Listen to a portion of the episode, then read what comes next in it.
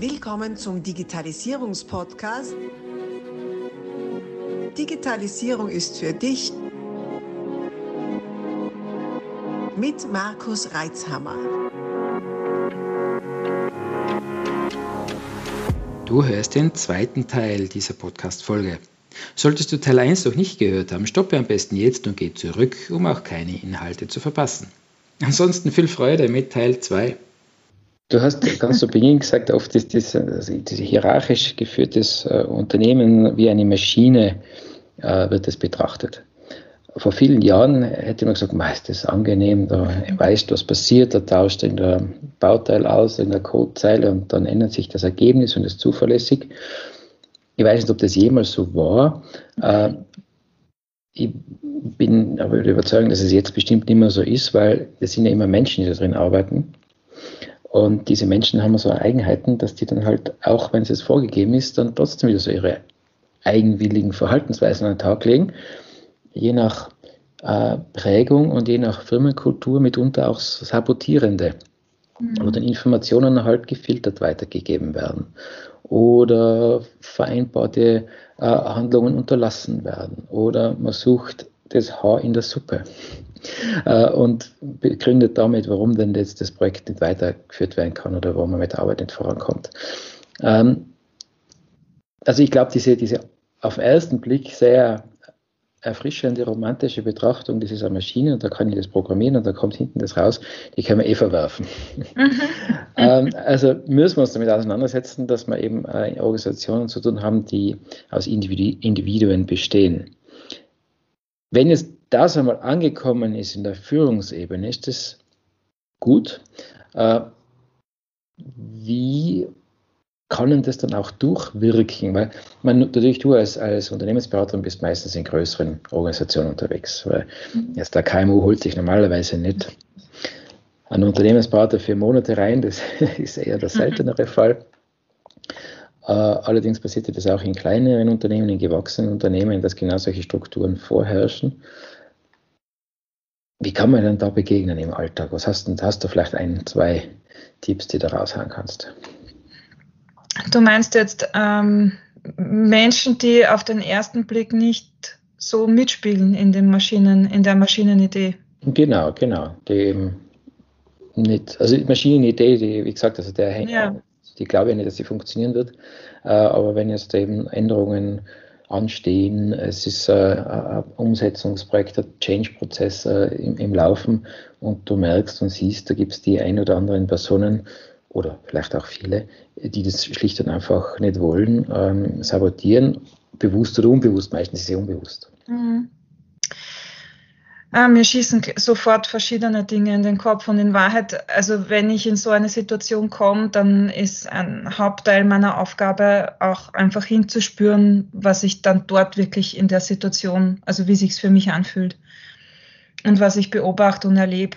Ähm, aber wenn ich jetzt mal so ohne konkreten Fall und ohne dort zu sein, ähm, überlege, was so, woran ich so denken könnte, dann ist eine Frage, ähm, wenn ich auf diese Personen schaue äh, und auf der, und versuche in deren Schuhe mich zu stellen, ja, würde ich mich dann eher erleben als beteiligt oder gesehen als Teil des Problems oder als Teil einer Lösung.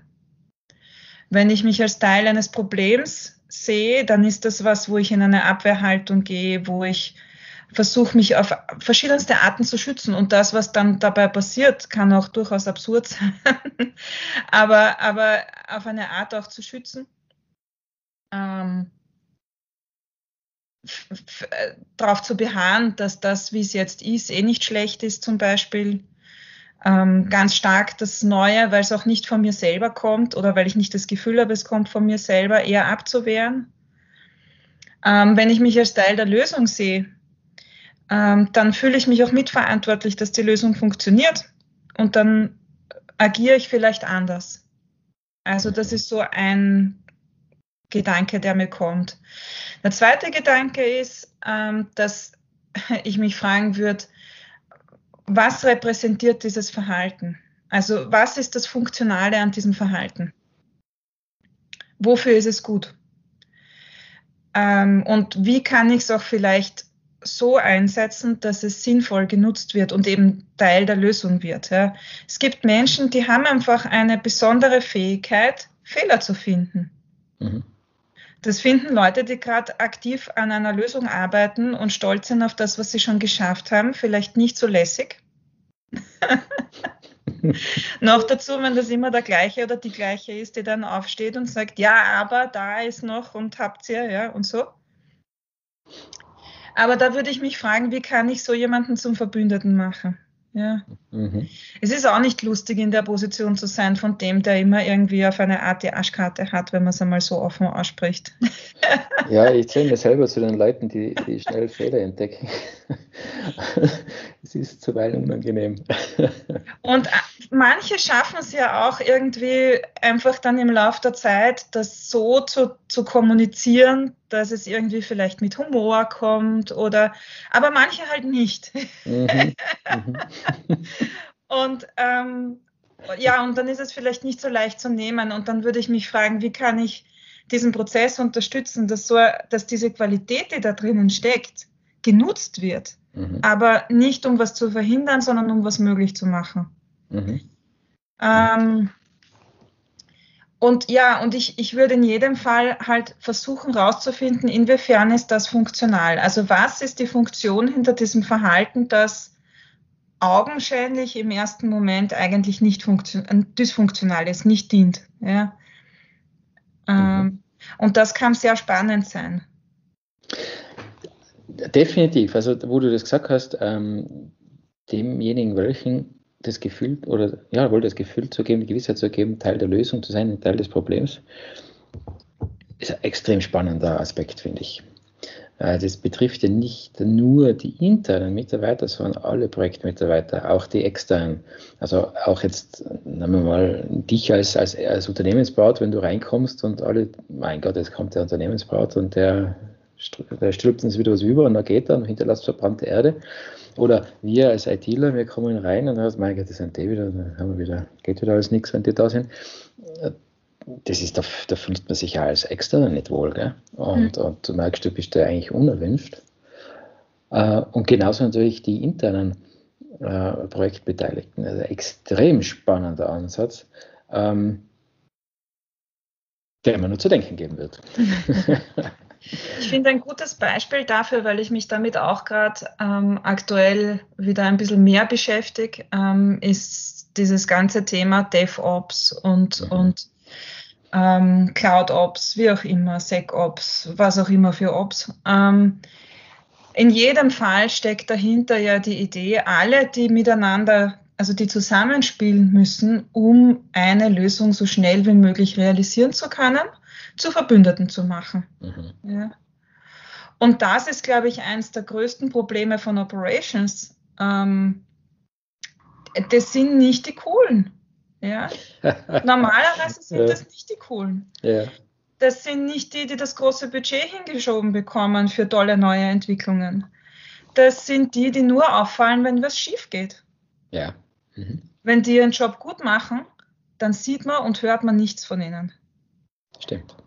Ähm, ja, und die anderen wollen schnell lustige Dinge entwickeln. Kriegen mhm. dafür Geld, kriegen Aufmerksamkeit. Mhm. Also alles, was im Verbogenen wirkt, Infrastruktur, und da zähle ich uns ja. als, als IT-Systemhaus dazu, äh, und eben verbogen bleibt, weil es funktioniert, wird es nicht wahrgenommen und wahrgenommen wird es dann, wenn einmal was nicht funktioniert. Ne? Ja, genau. genau. Und das ist, finde ich, die Blüte von funktionierenden DevOps ja. Ja. und solchen Strukturen, dass du endlich schaffst, erstens einmal, es ist jetzt, jetzt kein, also es ist jetzt nicht Rocket Science, es macht Sinn, dass diejenigen, die miteinander eigentlich ein, in einer Wertschöpfungskette, über eine Wertschöpfungskette verbunden sind, ja, ungefähr wissen, was die vorher und nachher brauchen und tun, mit welchen Sorgen die kämpfen und wie, was in Summe alles notwendig ist, damit am Ende das passiert, was ja alle eigentlich wollen, nämlich etwas funktioniert, etwas Wert ist geschaffen, ja, gemeinsamer mhm. Wert ist geschaffen. Mhm. Etwas, das Wert hat vor Kunde.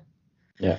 Ähm, das ist jetzt, das ist etwas, das habe ich, da, mit solchen Themen habe ich mich vor 17 Jahren auch schon beschäftigt, weil das immer, weil das eigentlich immer schon so war, dass es problematisch war, wenn einzelne Abteilungen wie in einem Silo nebeneinander gestanden sind und sich nur immer durch eine verriegelte Tür hin und wieder so durch den Postschlitz zugeschoben haben und ja. dann geärgert haben, weil das, was da durchgekommen ist, war nicht genau das, was sie gebraucht haben. Und dahinter haben vielleicht schon welche gewartet und haben nicht gewusst, warum kommt nichts daher.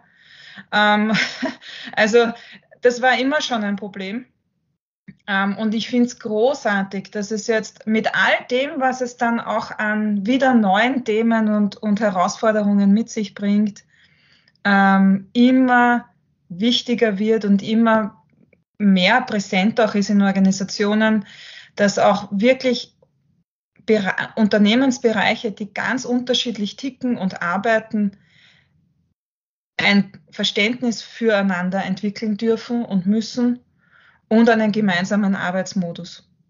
Mhm. Finde ich großartig. Das, dieses, du, du, sprichst Großes mit leicht aus, diese, diese Verkettung und so weiter. Ich, ich, ich, bewege mich jetzt mal auf ein neutrales Gebiet, wo, wo wir beide jetzt eigentlich nicht unser, unser äh, Brotgeschäft haben. Also, also Operations ist zum Beispiel Logistik, oder? Mhm. Wenn alles funktioniert, merkt es eh keiner, höchstens der, der lästige LKW vor einem auf der Autobahn.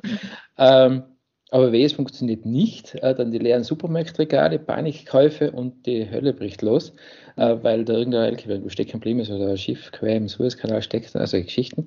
Ähm, dann fällt es negativ auf. Nicht? Und, und dann hat es auch große Auswirkungen.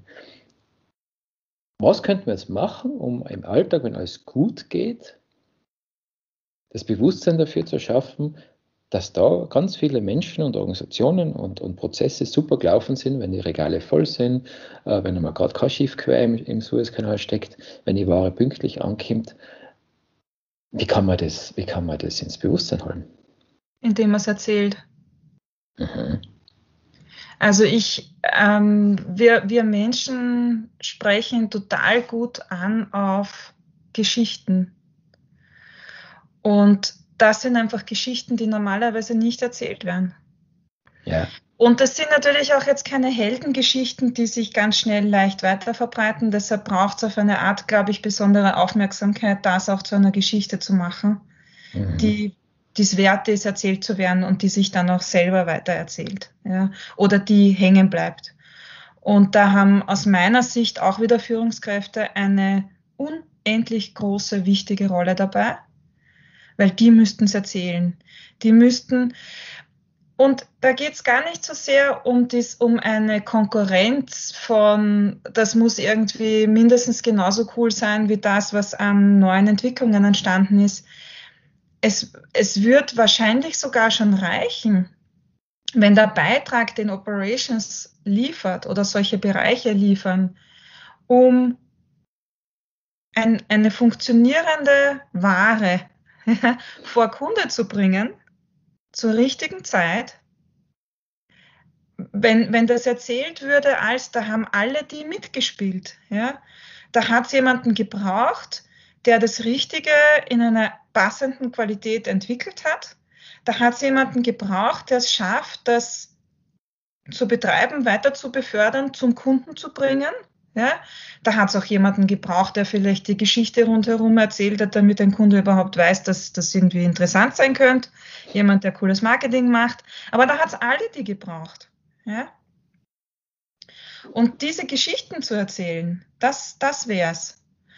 Und ich glaube tatsächlich, dass diese, dass alle diese, sag ich mal, bereichsübergreifenden, wie auch immer man es jetzt nennt, ob das jetzt DevOps heißt oder ich habe das gleiche Thema mit Rechtsabteilungen, ja, mhm. mit rechtlichen Themen. Das sind jetzt auch nicht, die sind auch gewohnt, dass sie die sind, die erst ganz zum Schluss sagen dürfen, ja, aber das ist genau die gleiche Geschichte. Ja. Ähm, wenn ich, wenn ich die dazu holen würde, sehr früh, und sag, und ihr müsst auch dazu beitragen, wir brauchen euch dafür, damit wir alle gemeinsam ein Produkt entwickeln können, eine Leistung anbieten können, die rechtlich okay ist, die von der Qualität, Qualität okay ist, die wir in der ausreichenden Menge dann auch liefern können. Also nicht nur einmal irgendwo handgefeilt, sondern halt dann auch in größeren Mengen ähm, und immer noch in der richtigen Qualität und so. Ja, und ihr alle müsst beisammen sein. Wir alle machen diese Lösung. Mhm. Wenn, wenn, wenn das passiert, dann glaube ich, ist alles gut. Und wenn auch mal klar wird, dass Operations, selbst wenn dort dann, wenn es dort dann brennt oder Logistik oder was auch immer, wenn es dort dann brennt und hängen bleibt, dann ist das ja nicht deren Schuld. Das heißt, die Verantwortung für Erfolg und auch Nicht-Erfolg ist im Idealfall eine, die gemeinsam getragen wird von allen, die dazu beitragen. Ja. Mhm. Also ein großes äh, Gemeinschaftsgefühl in der kompletten äh, ja, Wertschöpfungskette, hätte ich fast schon gesagt, im kompletten ja. äh, interdisziplinären Team, das dafür nötig ist. Ja. Mhm. Also nicht nur Erfolge, auch Misserfolge. Mhm. Ja. Mhm. mhm. Also wenn ich aufhöre, auf einen zu zeigen oder auf eine, ja. sondern sage, ja, ist nicht gut gelaufen, was machen wir alle jetzt? Was kann jetzt jeder von uns dazu beitragen, dass wir erstens einmal die Situation hoffentlich so schnell wie möglich retten und zweitens genau das zumindest nicht noch einmal passiert? Ja. Sind wir bei der Fehlerkultur? ja.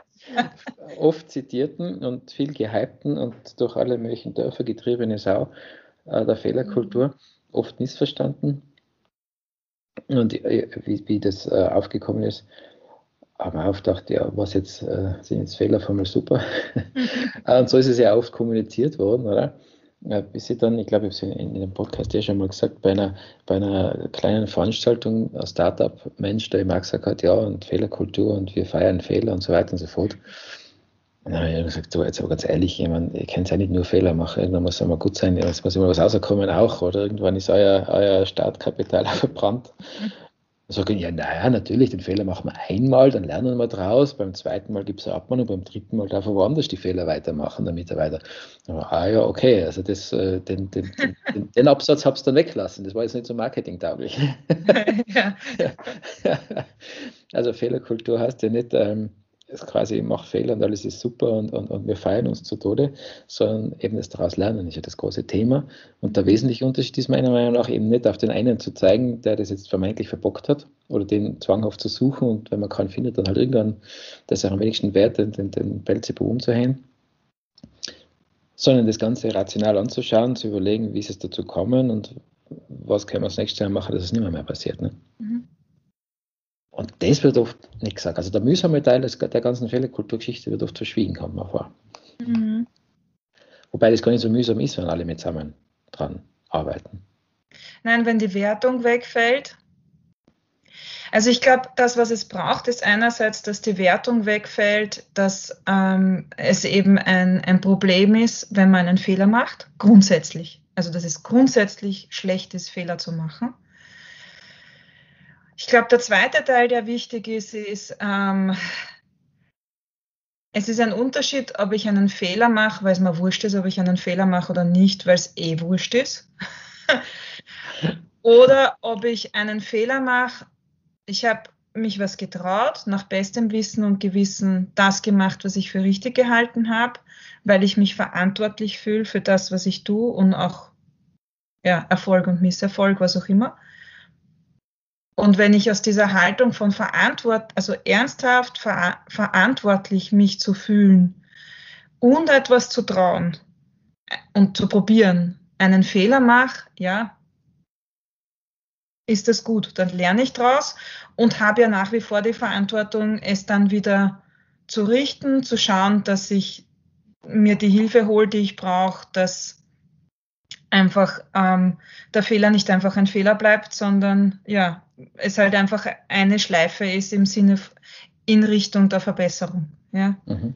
Mhm. Also ich glaube, die Verantwortung, das äh, Verant sich, wie, wie heißt es so schön? Ich habe ähm, irgendwann einmal äh, ähm, gelernt, man muss ähm, mit das, wie sagt man, mit der Sorgfalt eines ordentlichen Kaufmanns. Mhm. Muss man versuchen, ein Unternehmen zu führen. Und ich glaube, das ist das, was eigentlich jeder Einzelne und jede einzelne Mitarbeiterin mitbringen müsste. Ähm, dieses, dieses, dieses Gefühl von oder dieses Verständnis von, ich handle mit der Sorgfalt eines ordentlichen Kaufmanns, so mhm. wie das irgendwann einmal war. Ja, ja. ja. Steht, glaube ich, noch im, im, im Gesetzestext drin, wenn ich mich nicht täusche. So viele interessante Inhalte. Wir stoppen hier und machen aus dieser Podcast-Aufzeichnung einen mehrteiligen Podcast. Bleib also dabei, um keine Inhalte zu verpassen und die nächsten Folgen auch hören zu können. Abonnier doch gleich unseren Podcast und vergiss nicht, eine 5-Sterne-Bewertung zu hinterlassen. Bis dann, wenn es wieder heißt, Digitalisierung ist für dich mit Markus Reitzhammer.